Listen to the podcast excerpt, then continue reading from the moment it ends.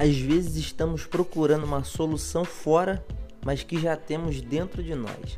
Eu sou Caleb Loureiro e eu tenho um conselho. Você tem um minuto. Você nunca deve ter parado para pensar sobre como uma aranha pode nos ensinar alguma coisa. Tudo que ela precisa para sobreviver não está fora, está dentro dela. A teia da aranha é que faz ela subir, construir, se proteger, e isso é algo que vem de dentro dela.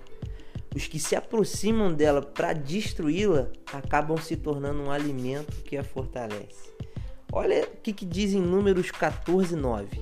Não tenhais medo do povo daquela terra, pois os devoraremos como um bocado de pão. Sua sombra protetora foi retirada ao passo que Iavé, o Eterno, está conosco. Portanto, não tenhais medo e qualquer receio deles. Isso foi o que Caleb e Josué disseram quando o povo se levantou dizendo que eram gigantes que estavam na terra que Deus tinha prometido.